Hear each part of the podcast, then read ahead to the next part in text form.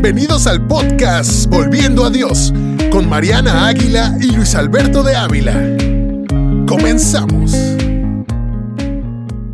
¿Qué tal, queridos amigos? Qué gusto saludarles a este segundo episodio de Volviendo a Dios. Qué alegría.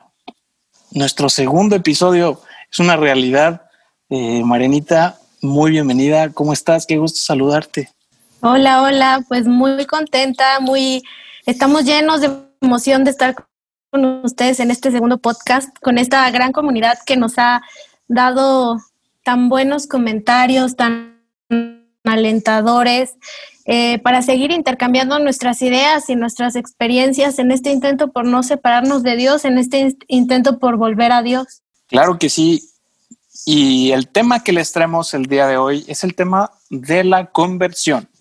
Es un tema eh, importantísimo para iniciar eh, a dar los primeros pasos. Sabemos que muchas de las personas que nos están escuchando, pues quizás no tienen esta vida espiritual tan intensa y queremos pues traerles estas ideas que les puedan ayudar pues a poder dar esos primeros pasos, que se vayan ustedes eh, soltando en esto que creemos que es algo muy natural a nuestra naturaleza humana, válgase la redundancia. Entonces, el término de la conversión, según el diccionario de la Real Academia, nos dice es hacer que alguien o algo se transforme en algo distinto de lo que era. ¿Qué opinas, Marian, de la conversión? ¿Es necesaria? ¿Nos hace falta a todos? Claro, a todos. Si lo llevamos a la vida cristiana, pues significa un cambio en nuestras vidas en el que amemos más a Dios y confiemos más en Él en solo, en lugar de solo confiar en nuestras fuerzas. Em, me gustaría mencionar una frase de San Agustín que es una frase de mucho, de mucho entendimiento y muy humana y de mucha comprensión que dice que no hay santo sin pasado ni pecador sin futuro. Entonces, no importa en el lugar que estés, no importa lo que lleves recorrido, eh, en algún momento este sentimiento de encontrarnos con Dios nos va a mover y, nos va a hacer eh, desear esta conversión. Digo, en estos momentos, este sentimiento yo veo en muchas personas que está siendo generado por, por este impacto tan agresivo que nos, que nos generó la pandemia, esta pandemia global. O igualmente puede ser un proceso muy sutil si estoy dispuesto a escuchar a Dios, en donde van una serie de acontecimientos o lo que a veces llamamos coincidencias que de manera orgánica hacen que Dios vaya siendo un eje rector en nuestras vidas. En la palabra de Dios es una constante la conversión. Desde que Dios inicia su plan salvífico, siempre llama a la conversión a los distintos personajes que van saliendo en la historia. ¿Por qué? Porque como seres humanos tenemos esta tendencia como que olvidarnos eh, las maravillas que Dios ha hecho en nuestras vidas y tendemos como a caer en esta zona de confort, en este estado de eh, mediocridad y eh, muy necesario que nuestra relación con Dios, pues nos vayamos todo, todo el tiempo trabajando, irnos puliendo para poder cada día eh, tener una relación más madura con Dios y que esto a la vez repercuta en todas las áreas de nuestra vida, sentirnos más felices, eh, tener una comunión con eh, nuestra familia más real, eh, más viva, eh, poder aportar en nuestra comunidad con nuestro liderazgo, con nuestras acciones, en fin. Eh, la conversión de la cual les estamos hablando, la conversión cristiana, no es indiferente para el mundo. El mundo se ve transformado cuando cada uno de nosotros asume esta invitación que Dios nos hace siempre al cambio, a la mejora y empezamos a hacer de este mundo un lugar luminoso. Ni más ni menos que nuestro Señor Jesús nos decía, ustedes, refiriéndose a sus seguidores, son sal de la tierra y luz del mundo. Sal de la tierra. Cuando ustedes se comen el caldito sin sal, pues sabe a pura agua, sabe a puro, pues a pura verdura, pero no tiene sabor así exquisito. Eh, le ponemos un poquito de sal equilibrado, bien moderado, y empieza a cobrar un sabor exquisito. Igualmente la luz, métanse ustedes a un cuarto oscuro, prendan con su celular ahí la opción de la linterna y empiezan a ver cosas y empiezan a resolver asuntos. Importantísima la conversión. Así es, me gusta mucho el tema que tocas porque dentro de esta, este cambio de vida que implica la conversión, es importante que tengamos presente la responsabilidad que tenemos con los demás. Em, hay una frase que dice que desde el día de la creación de Dios, Dios no tiene más brazos que los nuestros. Y eso me hace pensar en la Madre Teresa de Calcuta, que fue una mujer extraordinaria, fuera de serie.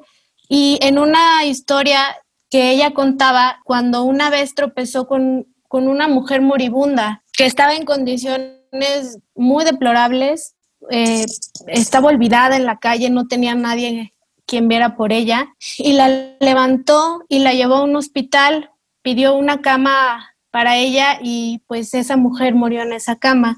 Y ella como que se empezó a cuestionar mucho por qué Dios permitía eso. Y en el silencio de la noche le vino un pensamiento y la respuesta de Dios que en la que le dijo, claro que he hecho algo para solucionar esta, esta desgracia, te hice a ti. Entonces, Dios nos hace a nosotros sus, sus manos y su instrumento para, para, para ayudar a los demás y, y, en realidad nos ayudamos a nosotros mismos, ¿no? Amando a nuestros prójimos. Claro, y me, me estoy eh, acordando de dos cosas. La primera, hace algún tiempo tuve la oportunidad de estudiar el Evangelio de Lucas y los Hechos de los Apóstoles, que en realidad pues es eh, el mismo autor, San Lucas. Y eh, pareciera que San Lucas mmm, ve que la historia de Jesús, para entenderse completamente, se debe de continuar con la labor de sus apóstoles y las primeras comunidades cristianas eh, del primer siglo. Y me llama la atención que al final del Evangelio de, eh, bueno, eh, de los Hechos de los Apóstoles, no hay una conclusión, no hay un final, no, este, no dice y todos vieron felices, sino que lo deja abierto. Y un comentario que, que leí fue, eh, bueno, pues quiere decir que la historia sigue abierta y somos cada uno de nosotros los protagonistas, ¿no? Ni más ni menos que esta conversión eh, nos lleva a, ser, protagonistas de esta obra salvífica que inició Dios Padre, continuó Jesucristo y, y ahora nos ha tocado a nosotros llevar y lo hacemos una realidad en nuestro día a día.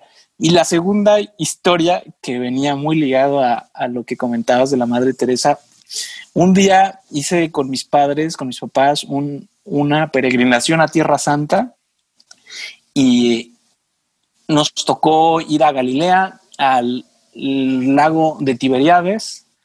Eh, iniciamos ahí la peregrinación y yo me fui a orar en la mañana, al amanecer, eh, y le dije, a ver, Señor Jesús, aquí estoy, solito, tú y yo. Por favor, dame como que una, una señal. Aparécete, háblame y te prometo que lo voy a tomar personal. Bueno, no pasó nada.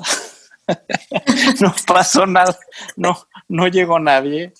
No, no hubo ningún milagro, pero en mi conciencia sí vino como que una idea y me dijo esta idea, sé tú Cristo para los demás. O sea, en vez de estar pidiendo eh, señales para hacer tu fe más eh, fácil, Jesús me dijo, creo por la fe, creo que me dijo, pues te toca a ti, ya te he dado muchas señales a lo largo de tu vida, te toca a ti, vamos. Y fue, fue algo que de momento no, no me impresionó, pero después dije, sí es cierto. Este, a veces pedimos señales, pero no, no decimos, bueno, ¿y ahora qué, qué quieres que haga, señora? Envíame a mí, ¿qué quieres que, que yo haga ahora, no? Bueno, esa se me ocurrió esas dos ideas, Mariana. Claro, porque en realidad el camino de conversión te lleva toda la vida, porque todos somos perfectibles, por más que busquemos el camino, pues también somos humanos. Entonces, pues sí, es, es, es, un camino largo, es un camino y además oportunidades que se presentan en nuestros hermanos, ¿no? En personas que tal vez no son cercanas a nosotros, que tal vez son extraños en la calle, eh, son, son personas que no, no son eh, de nuestro círculo de amigos, de nuestros familiares y que en algún momento necesitan una mano y tú se, las se la tiendes. Igual en nuestra vida, ¿cuántas veces las personas nos han ayudado sin que tengan que? Entonces, pues ese es Dios manifestándose, definitivamente. Sin duda. Marian, le quisiera compartir a, toda nuestra audiencia un pequeño texto de Monseñor Joao Shonamiglio Cla, mejor conocido como Monseñor Cla. Y él es fundador de la Asociación Internacional Privada de Fieles de Derecho Pontificio Heraldos del Evangelio, mejor conocido como los Heraldos del Evangelio, fundados en Brasil, y escribe sobre el tema de la conversión. Y dice, convertirse significa salir de una situación materialista, naturalista y humana para adoptar una actitud angélica, sobrenatural y divina olvidar los problemas banales para ponerse en una nueva perspectiva, no más la del tiempo, sino la de la eternidad, es decir, la del reino de Dios. Es decir, lo humano es el pecado que tiende al materialismo y al naturalismo, o sea, al olvido de Dios y al olvido del recurso a Dios para enfrentar los problemas de nuestra vida. Bueno, me llama la atención que Monseñor Cla pues presenta el tema de la conversión como un tema de actitud. Es un tema de salirte de este mundo donde únicamente lo percibes, eh, lo vives, lo categorizas en una dimensión material, natural y de puras relaciones humanas para adoptar una eh, actitud sobrenatural en la cual te das cuenta del factor divino y lo pones, lo integras en tu vida de modo que esto vaya iluminando cada una de las situaciones, cada uno de los momentos de tu vida en los que te vas encontrando y entonces cambia la realidad. Porque tu vida no es entonces algo que dependa exclusivamente de todas tus capacidades, tus cualidades, sino que es una vida compartida, una vida donde Dios me viene a ayudar, me viene a asistir y me viene a revelar que esas murallas que luego yo paré, luego me parecen inflanqueables, que me parecen imposibles de penetrar, Dios viene, me ayuda, me asiste y me dice, tranquilo, aquí estoy yo. Yo te vengo a ayudar. Y esa es la experiencia, al menos que yo he hecho en, en mi vida. Siento que Dios ha venido en tantos momentos a derribar murallas que parecían imposible de superar, eh, a veces en formas de vicio, a veces en formas de alguna relación tóxica, a veces eh, en formas de la incomprensión, de la ignorancia, o a veces de un egoísmo extremo. Y me, me, ha ayudado tanto este proceso de conversión, de darme cuenta que Dios me quiere diferente, pero no nada más como un pensamiento de deseo, sino que me da la gracia, me da su apoyo, me da su asistencia real para que vayamos cambiando.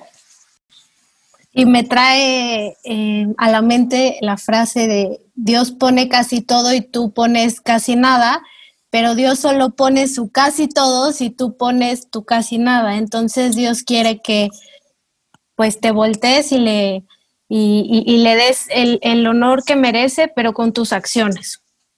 Wow. ¿No? Me encantó, me encantó la frase, Marian. Y eh, presento la última parte de la carta de, Monseñor Cla, que dice que es la conversión. Es el paso de una mentalidad de super yo egoísta, cerrada sobre sí, ensimismada y tendiente a la satisfacción solo de los propios caprichos, a una mentalidad abierta a Dios, sabedora de lo dependientes que somos de Él, contenta con esta dependencia y fortalecedora de esta dependencia. Una nueva mentalidad que a todo momento se reporta al Creador y de Él implora la fuerza para la faena de todos los días. Es el paso incluso de ese tipo día con momentos para Dios, con instantes para la oración a pasar todo el día casi que en una contemplación constante del Creador y sus misterios, a un día en que se piensa comúnmente en Dios, en su palabra, en su Madre Santísima, y se vive en función de ellos. Pues incluso la gente eh, muy creyente, Marian, pues también está llamada a la conversión. Muy bien amigos, esta fue la introducción a nuestro tema de este episodio. Vámonos a una pausa. Regresamos con ustedes.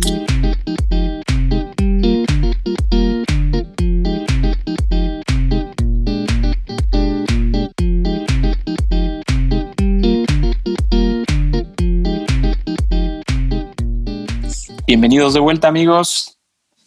Eh, Marianita, te cuento una anécdota un amigo mío, sacerdote, me llamó mucho la atención una vez que me dio dirección espiritual. Al final, eh, pues ya dándole las gracias por haberme resuelto la vida, le dije, oiga, padre, pues muchas gracias y pues, ¿qué puedo hacer por usted? Y me dijo, reza por mí, pide por mi conversión.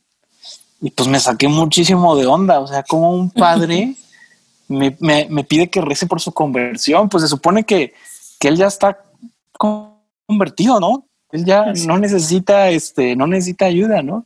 Eh, y bueno, eso fue cuando estaba en la universidad y todavía pues no, no entendía muchas cosas de la vida espiritual. Y es verdad, necesitamos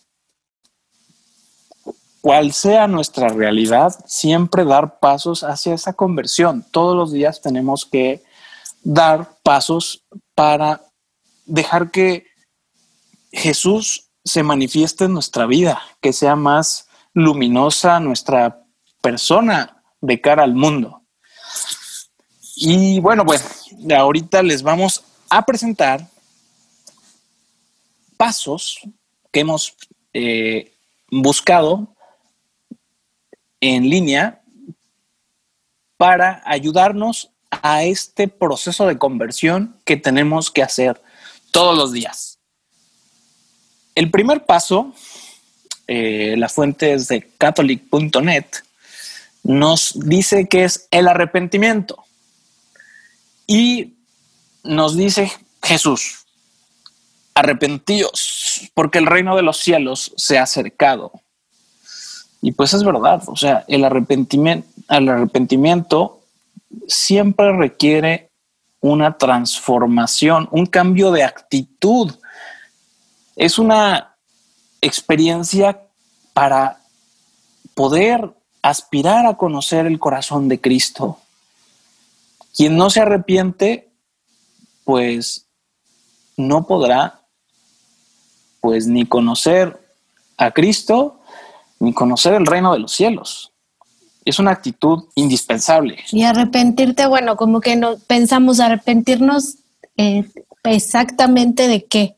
O sea, tendríamos que hacer como un acto de conciencia y pensar qué actos o qué actitudes tenemos que desagradan a Dios, ¿no? Con cercanos y con lejanos. Eh, si, si llevamos una vida espiritual, si vivimos una vida libre de violencia, si vivimos nuestra vida como con integridad y después de ese arrepentimiento pues vienen unas ganas de tratar de pues remendar todos los actos o actividades o, u ofensas que, les hacemos a los demás, ¿no? Porque así como nosotros eh, somos los brazos de, Dios, pues también eh, nuestros hermanos pues son Dios, ¿no? Entonces, Dios no necesita absolutamente nada de nosotros, Dios quiere que pues que amemos al prójimo y que amemos incondicionalmente, o sea, que no le hagamos daño a los demás. ¿O tú qué opinas?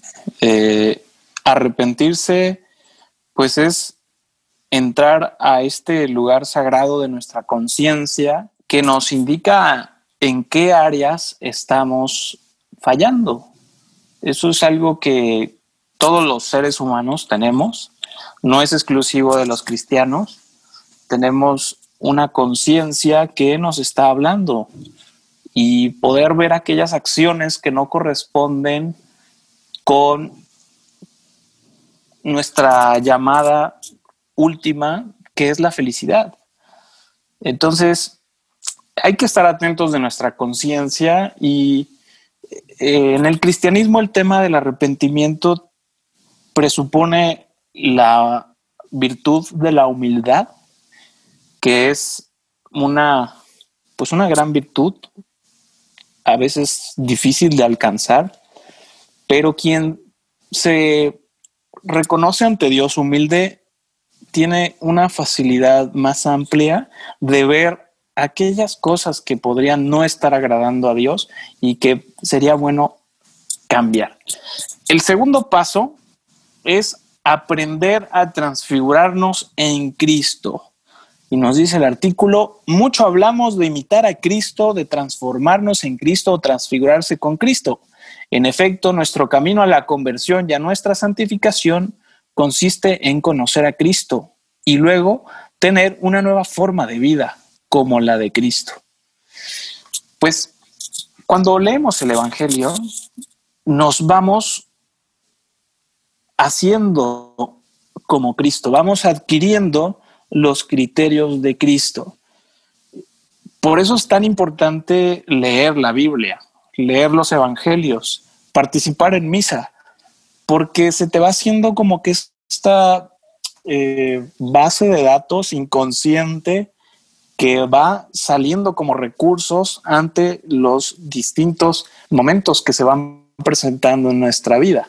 Sí, me viene, me viene a la, a la mente con esto una frase de San Francisco de Asís que dice, prediquen el Evangelio en todo tiempo y de ser necesario usen palabras, ¿no? Entonces, bueno, pues, o sea, sí, hay que hablar de Dios siempre, hay que encomendarlo siempre a Dios y, tratar de vivir nuestra vida, eh, pues, e, en base a todas las reglas que, que Él nos pone pero también em, pues tratando de seguir sus enseñanzas, que él siempre se preocupó por los demás, él pues vino a, morir por nosotros en la cruz, nos, nos, nos dio la, pues una de las mayores enseñanzas, ¿no? Que es, él se donó para nosotros, o sea, es como un poco un, un, acto, como tú decías, de, de quitar el egoísmo para, tener como en consideración a todos los demás. Sí, y una de las cosas que creo que los evangelios mm, les falta, de algún modo, el evangelio es palabra de Dios, pero nos deja un poco eh, con la duda de una parte importantísima de Jesús, cómo miraba, cómo era sus gestos, su tacto con las personas. Y bueno, por eso se promueve en la iglesia la contemplación, que son esas cosas que, que no nos cuenta a detalle el Evangelio, pero nos podemos nosotros, por medio de nuestra creatividad, nuestra eh, eh, oración, meter en esos momentos y ver cómo Jesús miró, cómo tocó a los mm, enfermos, cómo abrazó a los niños. Eh, y bueno, esto lo comento porque, pues es lo que comentaba San Francisco, ¿no? Si es necesario, usen las palabras, pero el testimonio, o sea, ya en tus disposiciones, en tus gestos, en tu comunicación no verbal, pues uno está predicando el Evangelio de un modo tan concreto. Tercer paso, aprender de los santos. La Iglesia Católica tiene canonizados aproximadamente 5.000 santos y pues con todos ellos vemos una constante un deseo de imitar en un tiempo concreto la vida de nuestro Señor Jesucristo. Sí, pues eh, eh, los santos em, evidentemente son personas que llevaron una vida no siempre con un eje rector, eh, o sea, como de que fuera Dios, pero pues que en algún momento se tuvieron un, evento de conversión y que después llevaron vidas que nosotros eh, admiramos y, veneramos. Entonces, y, pues con todo esto que hemos platicado, pues todas estas actividades de conversión, pues es a lo que, es al punto que queremos llegar, es a lo que todos aspiramos, a tener pues una vida terrenal que esté cercana a Dios y una vida con Él en la eternidad. Y, y los, los santos, pues son pecadores que se salvaron, que lo lograron y es a lo que nosotros aspiramos, a servir a Cristo y a conquistarnos a nosotros mismos, a todas las, todo lo que conlleva nuestra humanidad y para llegar a ser un ejemplo que imitar para otras personas, que es una tarea súper difícil, o sea, pensamos que es un imposible, pero el cúmulo de acciones diarias y, y de, pues de, de considerar muchos aspectos de nuestra vida, pues nos puede llevar a eso. En una clase de teología en la que estuve,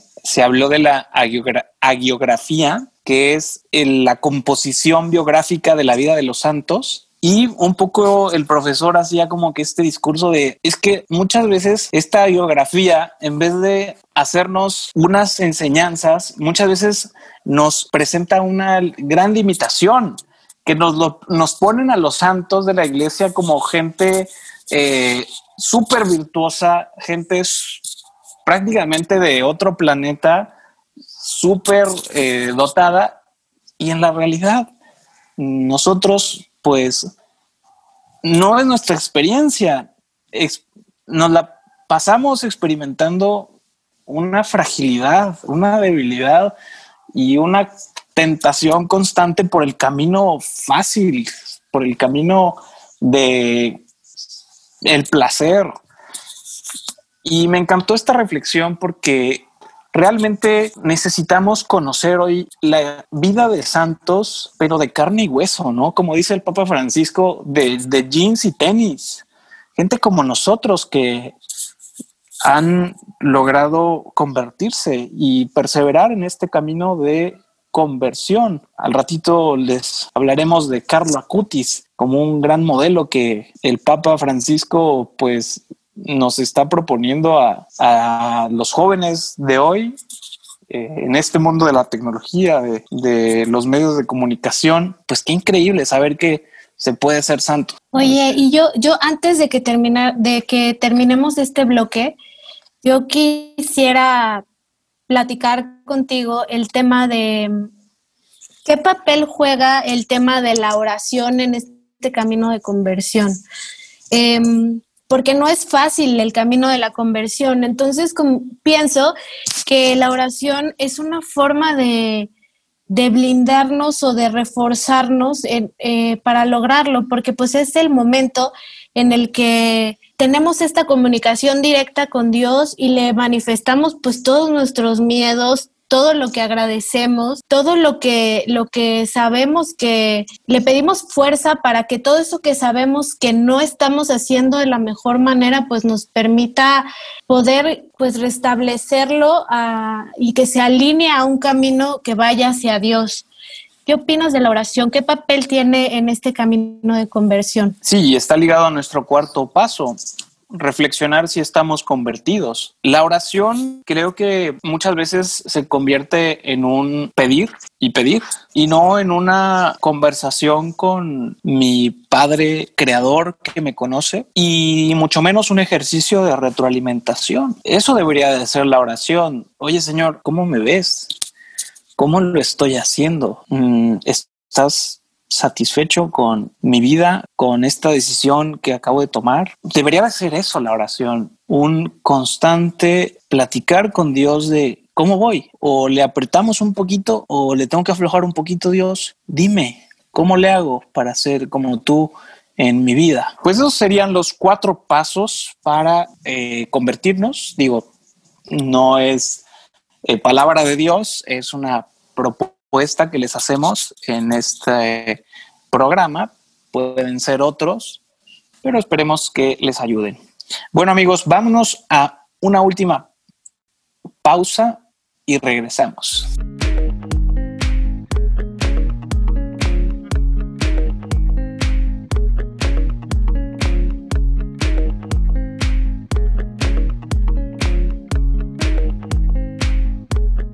Hola amigos, regresamos de esta pequeña pausa y bueno, en este mismo sentido y en este tópico de los santos, em, es evidente que muchas veces nos dirigimos eh, a Dios y, pero a veces, pues podemos aprovechar el camino que los santos han llevado y la cercanía que tienen con Dios, por lo que Luis nos va a contar un poco sobre la vida de este santo contemporáneo que ha hecho tanto revuelo en redes sociales y, en las noticias, que se llama Carlo Acuti.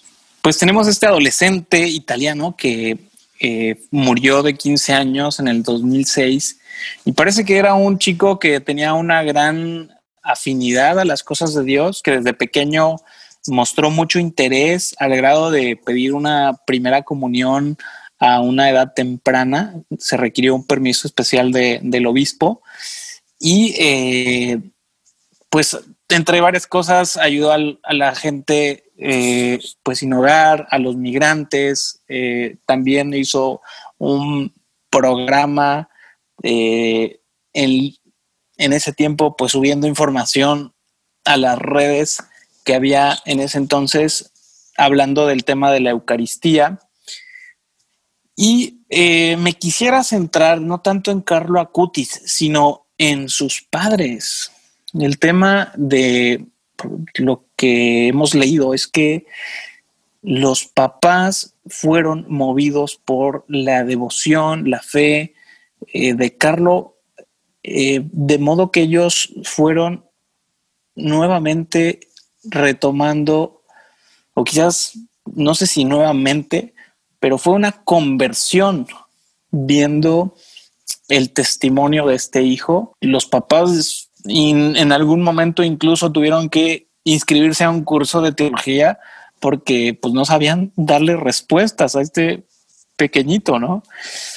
Entonces, pues qué emocionante ver que en este caso este chiquillo con esta facilidad, pues este deseo de alabar a Dios, de llevar a Dios a, los pequeños momentos de su vida, eh, a lo ordinario, pues iba tocando la vida de las personas al punto de llegar a convertir a los papás. Yo me acuerdo, tuve un alumno, yo estuve trabajando en Ciudad de México en una secundaria, una secundaria católica, y algo muy similar pasó. El niño, un niño vino un día a buscarme y tenía algunos problemas.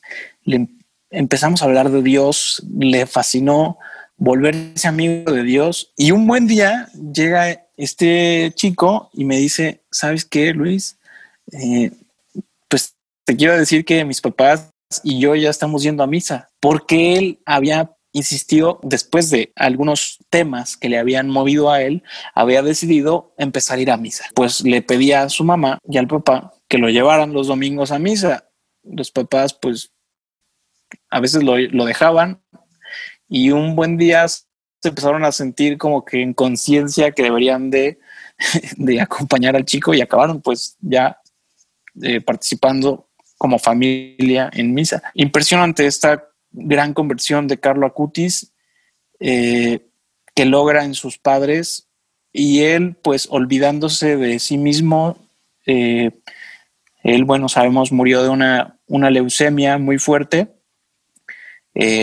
cuentan por ahí los, los agiógrafos que estando en el hospital le pedía a la enfermera que no despertaran a su mamá porque decía que estaba muy cansada y que le daba pena pues molestarla.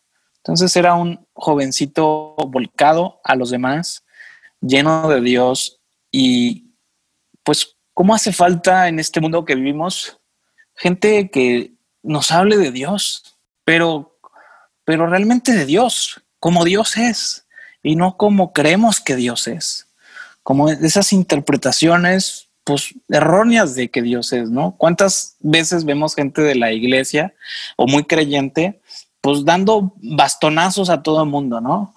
Es que no deberías de estar viviendo así y no deberías de, de hacer esto, lo otro, ni de pensar así, te vas a condenar, eres un hereje, eres un pecador. Pues hace rato hablábamos de cómo vería Jesús, ¿Cómo pensaría Jesús? ¿Cómo se compadecería Jesús? Eso es lo que nos hace falta. Esa conversión de corazón es lo que nos hace falta. Y que esta conversión, o sea, algo que me llama mucho la atención de la vida de Carlo Acutis es la valentía con la que él toma este, esta enfermedad tan fulminante y, y teniendo 15 años. ¿no? Entonces, es, esto es, seguramente, el tema de la muerte es un tema muy complejo, pero él tenía la certeza de que se iba a encontrar con Dios y era su mayor deseo. Eh, tal vez todos no tengamos este, esta fortaleza de Carlo Acutis, pero, pero son ejemplos de, de, una vida honorable, de una vida llena de valentía, de una vida llena de amor a los demás, que como tú bien dices, eh, a veces se malinterpreta, ¿no? A veces eh, las enseñanzas de Jesús pues se toman eh, a un criterio personal y no. O sea, hay que de verdad leer el Evangelio y tratar de descifrar qué es lo que quería Jesús. Yo, yo lo que pienso es que quería que nos nos quisiéramos mucho, que nos ayudáramos mucho y que nos ayudáramos no solamente en temas eh, pues terrenales, ¿no? Sino justo eh, cuando veas que alguien está como perdido, que, que, siente que le hace falta algo, pues hablarle de Dios, tratar de que voltee a Dios en la medida que sea posible, ¿no? Sí, la verdad, la conversión de corazón, pues es volver a la caridad de Dios, dejar que nuestro corazón se vaya haciendo como el de Dios y, ver a todos con esa mirada. Eh, bueno, pues Marianita, para terminar, me gustaría compartir un mensaje que el Papa Benedicto XVI da al clero de Roma en el año 2007, pero que creo que va perfectamente para todos nosotros. Y ahora entiendo, años después, cuando este amigo padre me daba dirección espiritual que me pedía que orara por su conversión. Bueno, pues nos dice el Papa Benedicto, no podemos pensar en vivir inmediatamente una vida cristiana al 100%, sin dudas y sin pecados. Debemos reconocer que estamos en camino, que debemos y podemos aprender que necesitamos también convertirnos poco a poco. Ciertamente la conversión fundamental es un acto que es para siempre, pero la realización de la conversión es un acto de vida que se realiza con paciencia toda la vida. Es un acto en el que no debemos perder la confianza y la valentía del camino.